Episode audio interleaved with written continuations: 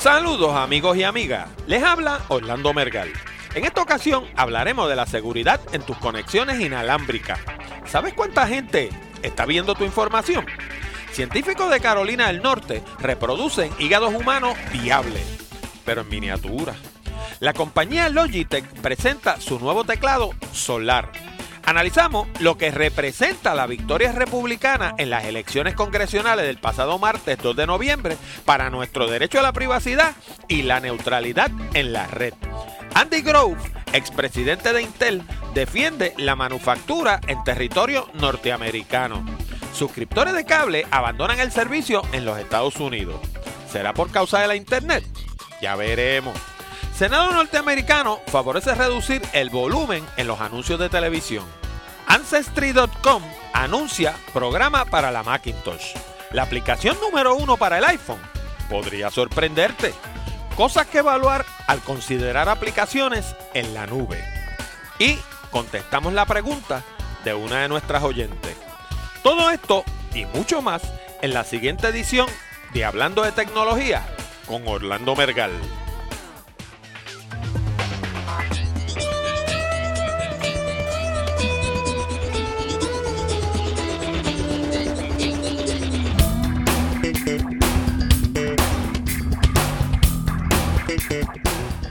Saludos nuevamente amigos y amigas y bienvenido a una nueva edición de Hablando de Tecnología con este que les habla Orlando Mergal. Este programa llega a ustedes como una cortesía de Accurate Communications y sus nuevos programas en DVD, El resumen perfecto y la entrevista perfecta. Si estás buscando empleo o tienes algún amigo familiar que esté desempleado, no adivinen más Dos ejecutivos de recursos humanos de compañías de clase mundial revelan los secretos para encontrar un empleo en el mercado competido de hoy en día. Para más detalles, visita www.aprendaensucasa.com. Y si eres del tipo tacaño o que te encanta el cachete, como a la mayoría de los puertorriqueños, Puedes ver decenas de videos educativos completamente gratis en nuestra sección Comunicando con Orlando. Busca el emblema en la parte superior izquierda de nuestra página de internet. La dirección es www.accuratecommunications.com. Y recuerda que puedes enviar tus ideas, sugerencias o preguntas al correo electrónico del programa contacto arroba hablando de tecnología.com. Finalmente, si tienes amigos o familiares que le interese el mundo de la tecnología, háblale del programa. Recuerda, la dirección de internet es www.hablandodetecnología.com. También le puedes escribir directamente desde nuestra página, con solo hacer clic donde dice pasa la voz. Además, estamos en iTunes bajo la sección de podcast de tecnología. Y ahora vamos a las noticias más destacadas de la semana. Bueno, ¿y sabes tú si tu conexión de Wi-Fi es segura o no? Según CINET, tener una conexión Wi-Fi sin contraseña es como dormir con las puertas abiertas. Con solo una antena de más o menos 50 dólares y la aplicación indicada, un hacker habilidoso puede interceptar tu correo electrónico, robar tus números de cuenta, obtener tus contraseñas, robar tu dinero y hasta tu identidad. Una vez el hacker entre en tu red, tendrá los mismos privilegios que cualquiera de tus máquinas. Si tienes activado el file sharing, podrá ver todos tus archivos. Asimismo, si estás conectado a un VPN, que allá en Castilla la Vieja quiere decir Virtual Private Network, tendrá el mismo acceso y los mismos privilegios que tú para entrar al sistema de cómputo de tu lugar de trabajo. Inclusive puede instalar aplicaciones en tu máquina que le permitan tomar control en una fecha futura. A los hackers le encanta este tipo de red desprotegida porque le permite lanzar ataques sin que se pueda rastrear su procedencia. Cuando las autoridades rastrean el ataque, te van a encontrar a ti y no al hacker. En otras palabras, él cometería el delito y tú serías responsable. Según una investigación reciente llevada a cabo por CNET, más del 50% de los routers inalámbricos no tienen contraseña. La mayoría de los routers modernos vienen con dos tipos de protección, WEP y WPA. WEP quiere decir Wired Equivalent Privacy y WPA significa Wi-Fi Protected Access. De los dos, WPA es más moderno y mejor. Obviamente, los Internet cafés presentan un problema similar. Una persona decidida puede ver lo que está en tu disco duro y hasta interceptar tus correos electrónicos. Todo lo que tiene que hacer es gozar del nivel de sofisticación necesario para hacerlo. Si interesa saber más sobre este asunto, te sugiero que leas el artículo que incluimos en los enlaces de esta semana, que se titula Dígale no a WP y sí a WPA. Bueno, y los científicos del Instituto de Medicina Regenerativa del Centro Médico de la Universidad Bautista de Wake Forest en Carolina del Norte lograron producir hígados en miniatura, partiendo de células hepáticas humanas. Y lo lindo del caso es que funcionan al igual que sus contrapartes naturales. Utilizando un proceso llamado decelularización, hay que decirlo rapidito para que no se turbe uno el equipo de investigadores lavó los hígados donados en un tipo especial de detergente hasta remover todas sus células. La estructura de colágeno restante se utilizó para reintroducir solamente células hepáticas en etapa inmadura y células de endotelio, que son las que revisten los vasos sanguíneos. Luego, el tejido se colocó en un bioreactor y se inundó de caldo nutrientes y oxígeno. Al cabo de una semana, el equipo observó que su andamio biológico, si le podemos llamar así, había producido tejido hepático viable. Los científicos advirtieron que falta mucho para que esta tecnología se pueda utilizar en seres humanos. Todavía hay que probarla dentro de cuerpos reales. No es lo mismo crear hígados en miniatura que hígados de tamaño real. A pesar de que esta no es la primera vez que se reproduce tejido humano en un laboratorio, sí es la primera vez en que se logra crear un hígado que funcione. Oiga, y la compañía Logitech acaba de introducir un teclado solar. El modelo es el K750 y solamente cuesta 80 dólares. Tiene la virtud de que elimina el uso de cables USB se carga con luz solar o luz artificial. Y lo grande del caso es que funciona hasta tres meses en la oscuridad con una sola carga. A pesar de que yo no conozco a nadie que escriba en la oscuridad, pero él funciona en la oscuridad por tres meses. Es un teclado completo. Eso quiere decir que incluye las teclas QWERTY, que son las teclas en las que uno escribe, funciones y un pad numérico. Y lo grande del caso es que no utiliza Bluetooth. Yo no sé ustedes, pero en mi caso a mí el Bluetooth no me ha dado buenos resultados. Muchas de las cosas que uno compra para las computadoras que utilizan tecnología Bluetooth tienden a fallar. En su lugar, este teclado utiliza tecnología de radiofrecuencia en la frecuencia, valga la redundancia, de 2.4 GHz.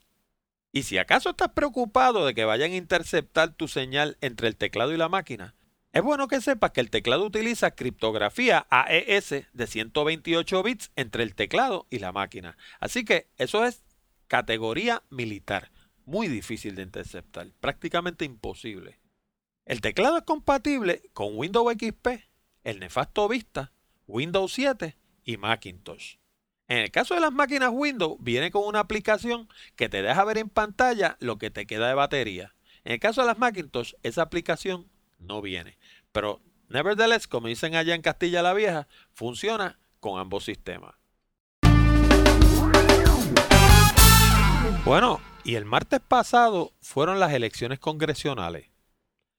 ¿Te has preguntado qué representa la victoria republicana del pasado martes para nuestro derecho a la privacidad y a la neutralidad en la red, de la cual hemos hablado bastante en este programa? El contrato con América, un documento firmado por algunos de los republicanos entrantes y apoyado por el Tea Party, no habla nada sobre tecnología. La promesa a América del 2010 tampoco toca el tema. Los temas de tecnología probablemente van a permanecer inalterados. Esto favorece a los grandes emporios porque no establece criterios específicos que regulen su comportamiento. Según el analista de tecnología Scott Cleland, cada uno de los 95 congresistas que apoyaron la neutralidad en la red fueron derrotados el pasado martes. Hmm. ¿Habrá una conexión entre esto y el hecho de que las causas populistas generalmente se asocian con el Partido Demócrata? Yo no aguantaría la respiración, porque me parece que toda legislación que tenga que ver con progreso tecnológico va a ser lenta, lenta, lenta. Bueno, y Andy Grove, expresidente de Intel, defendió seguir manufacturando sus chips en los Estados Unidos. En una entrevista telefónica con la reportera de CNET Brooke Crothers, Grove dijo que su compañía ha sido la única de las manufactureras principales asociadas al mundo de las computadoras que ha mantenido el 100% de sus operaciones dentro de suelo norteamericano. Según Grove, la decisión se tomó bien temprano en la historia de la compañía y las razones no tuvieron nada que ver con patriotismo. Sencillamente necesitaban empleados altamente diestros y los Estados Unidos eran la mejor fuente para obtenerlo. Pero Intel ha hecho mucho más que mantener sus operaciones en los Estados Unidos. Recientemente anunciaron una expansión valorada en 8 billones de dólares. Esta cantidad hay que sumársela a los 34 billones que ya tienen invertidos. Grove comentó que la frase hecho en América está retomando importancia dada la gran cantidad de trabajos perdidos durante los años recientes. La mayoría de las compañías cuyos nombres se asocian con tecnología han movido su manufactura fuera de los Estados Unidos, muy en particular a la China. Entre estos, cabe destacar a Apple, Dell y Hewlett Packard. Esto ha hecho que empresas como Foxconn, que manufactura los productos para estas compañías, empleen sobre un millón de personas en la China. Según Grove, las operaciones de manufactura consumen una serie de productos y servicios en las localidades en donde operan. Al llevarse esta manufactura fuera de los Estados Unidos, estas compañías satélites, que también emplean miles de personas, se establecen fuera de la nación. Grove insiste en que las compañías hay que juzgarlas por lo que hacen y no por lo que dicen. Cuando las compañías norteamericanas se establecen fuera de la jurisdicción de los Estados Unidos, se llevan consigo el capital, los empleos, la producción y el valor añadido. En Puerto Rico, hace unos años, hubo un debate sobre este tema, cuando se eliminó la sección 936 del Código de Rentas Internas Federal que permitía que empresas norteamericanas operaran en Puerto Rico sin pagar impuestos de repatriación sobre sus ganancias en la isla. En aquella ocasión, los que proponían su eliminación, entre ellos los exgobernadores Carlos Romero Barceló y Pedro Rosselló González, argumentaban que esta provisión no era otra cosa que mantengo corporativo. Bueno, pues estas personas se salieron con la suya. La sección 936 se eliminó. ¿Y qué pasó? Las empresas norteamericanas movieron esas operaciones a lugares como México, Irlanda, Singapur y China. Ahora la economía de Puerto Rico está por el suelo. Hay decenas de fábricas abandonadas y miles de personas sin empleo. Eso sin mencionar la fuga masiva de cerebro que esa decisión ha propiciado. Es decir, que la isla perdió una parte sustancial de su productividad y los Estados Unidos no ganaron nada. Pero volvamos a Andy Grove. Según Grove, el gobierno de los Estados Unidos tiene que hacer algo pronto para detener la fuga de operaciones de manufactura. Esto puede ir desde incentivos hasta regulaciones. La decisión sobre dónde manufacturar no puede estar únicamente en las manos de los ejecutivos norteamericanos. Los ejecutivos van a velar por sus propios intereses y continuamente van a buscar maneras de maximizar sus ganancias. Algo así como aquello que decía que el burgués no tiene patria. Pero las consecuencias de ese comportamiento son las que estamos viendo. La economía china está creciendo a pasos agigantados y la norteamericana se está encogiendo. Alguien en el gobierno tiene que coger el toro por los cuernos y pasar una medida que desincentive la manufactura fuera de la nación. Dijo Grove, no lo digo yo. A esto añadió que cada una de las fábricas de Intel emplea entre mil y dos mil ingenieros. Y no hay quien discuta que sus productos están entre los mejores del mundo. Bueno, y los suscriptores de cable están abandonando el servicio a montón por chavo. ¿Será por causa del Internet? Las compañías de cable norteamericanas están reportando pérdidas cuantiosas por causa de la merma acelerada en suscriptores. Muchos arguyen que se trata de una emigración a servicios a la carta como Netflix y Hulu.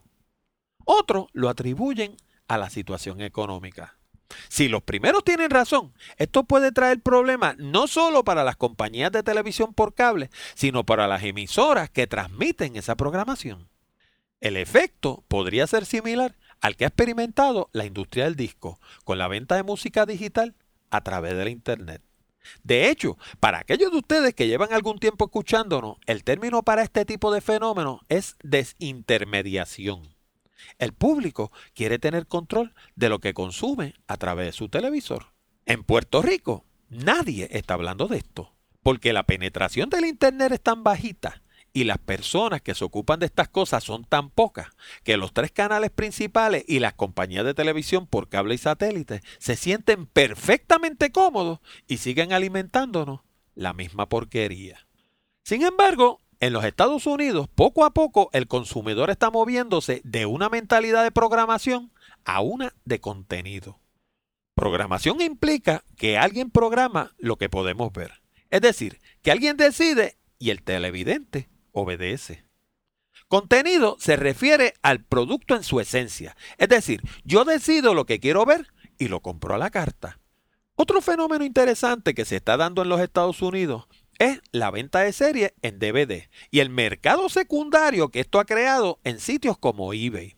Es decir, la gente compra la temporada por 30 o 40 dólares, la ve y la revende en eBay por más o menos la mitad de lo que le costó. El resultado, control absoluto por parte del televidente.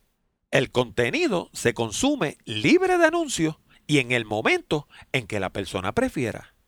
Como siempre, este comportamiento ha comenzado por los estudiantes. ¿Por qué? Porque son los que más conocen de Internet. Además, para ver televisión por Internet hace falta un ancho de banda que no tiene todo el mundo.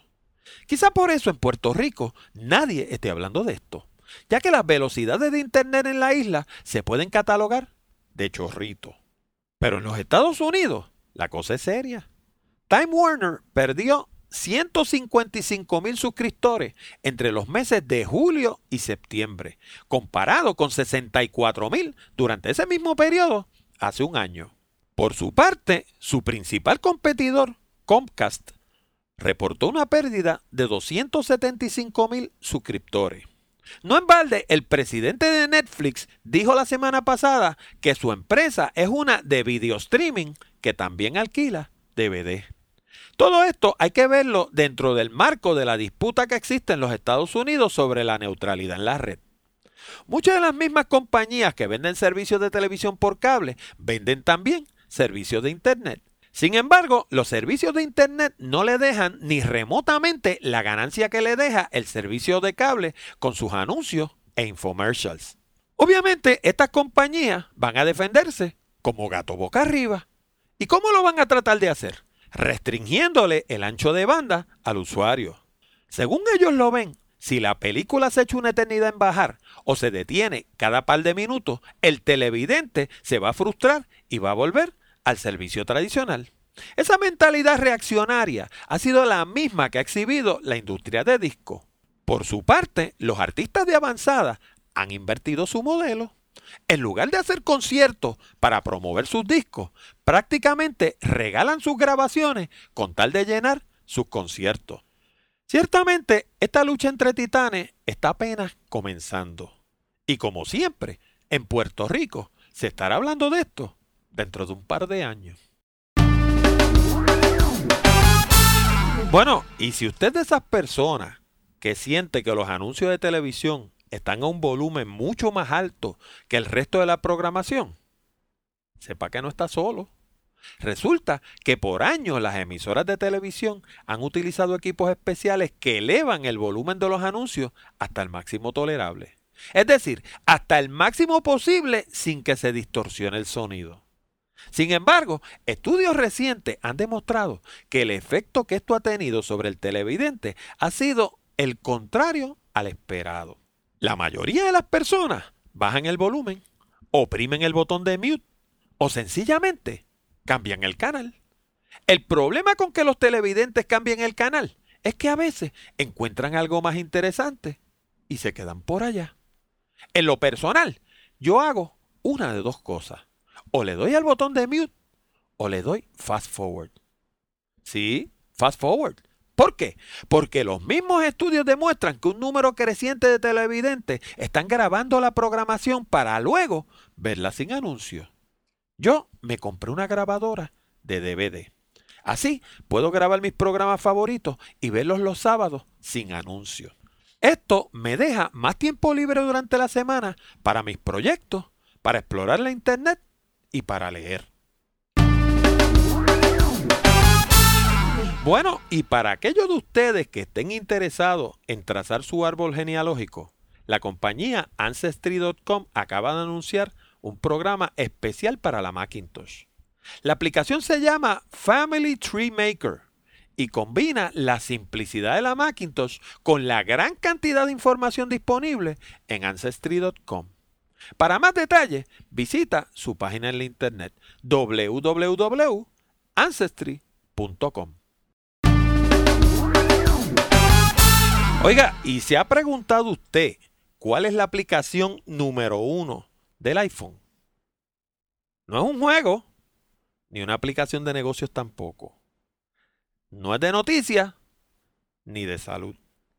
Se trata de iBook, el lector de libros electrónicos de Apple. Los libros electrónicos se están proliferando a pasos agigantados. De hecho, recientemente el presidente de Amazon, Jeff Bezos, anunció que las ventas de libros electrónicos sobrepasaron por mucho las de papel. Esas son buenas noticias para los árboles, pero muy malas noticias para las imprentas y las librerías. En Puerto Rico, nuevamente el rezago hace que la gente todavía se amontone en Borders a comprar árboles muertos. Algunos son tan cínicos que le llaman hasta la librería nacional. Yo no tengo nada contra Borders. De hecho, visito sus tiendas con bastante frecuencia. Pero atreverse a llamarle la librería nacional es una herejía y una admisión del puertorriqueño de su incapacidad para desarrollar y mantener empresas competitivas en la isla. Si vamos a seguir comprando árboles muertos, por lo menos llamemos a las cosas por su nombre. Borders no es otra cosa que una megatienda más que ha desplazado a la mayoría de las librerías que existían en la isla. Lo gracioso es que los mismos intelectualoides que profesan el puertorriqueñismo, el ambientalismo y no sé cuántos ismos más, son los mismos, ahí tienes otro ismo, que presentan sus libros en Border y pagan cerca de 60% de comisión por el privilegio de tenerlos allí. Qué barato se venden, hermanito. Volviendo al tema, los libros electrónicos son todo un éxito. Personalmente, yo uso la aplicación de Kindle en mi iPad. Puedes hacer anotaciones, marcar en amarillo y colocar hasta marcadores. Luego puedes ir a una sección donde aparece únicamente lo que marcaste en amarillo. Ah, y lo mejor de todo, cuando abro la aplicación en mi iPhone, esta sabe por la página que iba y se actualiza automáticamente.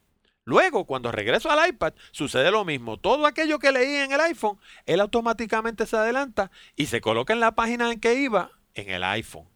También transfiere mis marcadores, anotaciones y lo que he marcado en amarillo. Espero que todos mis amigos ambientalistas estén escuchando el programa, ¿ah? porque esta aplicación es el sueño de un ambientalista hecho realidad. El fin de los árboles muertos. No todavía, pero en ese camino vamos. Chequea para que vea. Bueno, y para aquellos de ustedes que estén considerando utilizar aplicaciones en la nube, traemos hoy unos puntitos que deben considerar. Primeramente, sepan que las compañías fabricantes de aplicaciones están tratando de impulsar la computación en la nube. El término la nube viene de los flowcharts que suelen utilizar los expertos en computadora. Usualmente en estos esquemas la Internet se representa con una nube. Sin embargo, antes de elevar nuestra información al ciberespacio, hay una serie de consideraciones que tenemos que tener en cuenta. Primeramente, ¿A dónde va a residir la información? Muchas organizaciones se rigen por regulaciones federales sumamente estrictas como el PCI, el SOX y el IPA. Para estas empresas es sumamente importante saber dónde reside su data y cuán protegida está. Además, muchos países están pasando leyes que impiden que las compañías que manejan data la pasen a servidores fuera de su respectivo país. Segundo, es bueno preguntar cuán segura es la instalación. En última instancia, una instalación va a ser tan segura como el tipo de criptografía que utilice. Los ejecutivos a cargo del manejo de información son sumamente celosos con su data y deben evaluar cuidadosamente las garantías que ofrece una operación en la nube. Tercero, hay que preguntar qué medidas de respaldo ofrece la instalación, lo que en Castilla la Vieja le llaman backup. Muchas veces a esto se le llama también redundancia. Procure que la compañía que vaya a ofrecer servicios en la nube cuente con instalaciones redundantes para garantizar la integridad de su data. Y finalmente, cuán abierto es el proveedor a la hora de informar sobre ataques al sistema. Esta información puede ser crítica si su organización se rige por leyes federales como las que mencionamos al comienzo de esta cápsula. ¿Qué hay detrás de todo esto? Sencillamente dinero. Las compañías que producen aplicaciones quieren maximizar sus ganancias. La nube eliminaría la piratería. ¿Por qué? Porque si una compañía no vende sus aplicaciones, no se tiene que preocupar porque se las copien. Segundo, eliminaría los costos asociados a manufactura. Nada de disco y nada de empaque. Tercero, eliminaría los gastos asociados a transportación. Si no fabrico nada, no tengo que transportar nada. En fin, el concepto de la nube no es otra cosa que un modelo de alquiler. En lugar de vendernos un producto, nos estarían vendiendo un servicio. En lo personal, yo le veo alguna utilidad, pero no creo que la gente vaya desbocada a abrazar la nube. Como en tantas otras cosas, el tiempo lo dirá. Bueno, y ya al cierre de esta edición recibimos un correo electrónico de una joven llamada Valeria M, que nos dice que está teniendo problemas con su iPod Shuffle. Eh, nos dice que quería quitar unas canciones que tenía en el iPod para poner otras y aparentemente hizo algo mal y en lugar de hacer eso lo que hizo fue que corrompió el iPod. Afortunadamente, esto debe ser relativamente fácil de arreglar, particularmente porque Valeria lo que quiere es remover las canciones que están en su iPod y poner otras nuevas. Pues mira, esto es bien fácil. Primeramente yo le sugeriría que fuera a la página de Apple y bajara la versión más reciente de iTunes y se la instalara a su máquina. Porque según lo que se desprende del correo electrónico, creo que lo que tiene es una máquina Windows, no es una máquina Macintosh. Si es una máquina Macintosh, es más fácil todavía. ¿Por qué? Porque lo único que tiene que hacer es ir a System Preferences y apretar donde dice Software Updates. Si su máquina está conectada al Internet, lo único que tiene que hacer es darle update y automáticamente le va a instalar la versión más reciente de iTunes. Pero si volvemos al mundo de Windows, lo que va a hacer es que la va a bajar de la página de Apple y la va a instalar directamente en su máquina. Luego que tenga la versión más reciente de iTunes instalada en su máquina, lo único que tiene que hacer es conectar su iPod a la máquina mediante el cable USB y darle lo que se llama un restore. Esto lo que va a hacer es que va a dejar su iPod como el día que salió de la fábrica, 100% en blanco. Y de ahí en adelante es cuestión de instalarle las canciones que quiera y disfrutar de su iPod. Espero que con esto le haya ayudado. Si no lo ha hecho, siéntase en la libertad de escribirnos nuevamente. Bueno amigos y amigas, con esto llegamos al final de esta edición de Hablando de Tecnología con Orlando Mergal. Les recordamos que pueden enviar sus preguntas, comentarios y sugerencias, como hizo Valeria, a la dirección de correo electrónico contacto arroba hablando de tecnología.com. Les habló Orlando Mergal de Accurate Communications. Les recuerdo que si tienen algún amigo familiar de la tercera edad que quiera aprender sobre computadora y participar en nuestros programas, le pueden recomendar nuestros DVD La computadora en la edad de oro y la internet en la edad de oro. Más aún, se los pueden regalar esta Navidad. Los consiguen en nuestra tienda en la internet www.aprendensucasa.com. Asimismo, si deseas mejorar tu redacción y progresar más rápidamente en el ámbito profesional, te sugiero nuestro DVD Redacción Eficaz. Con este programa de casi dos horas de duración en español, aprenderás todo lo que necesitas saber para escribir todo tipo de documentos comerciales y sobre todas las cosas, lograr resultados. Y no lo digo yo, lo dijeron dos ejecutivos de recursos humanos que entrevistamos recientemente para nuestros DVD, el resumen perfecto y la entrevista perfecta. Lo consigue en el mismo lugar, www.aprendensucasa.com. Con esto nos despedimos hasta la próxima semana, cuando discutiremos más temas interesantes del mundo de la tecnología. Hasta la próxima, amigos.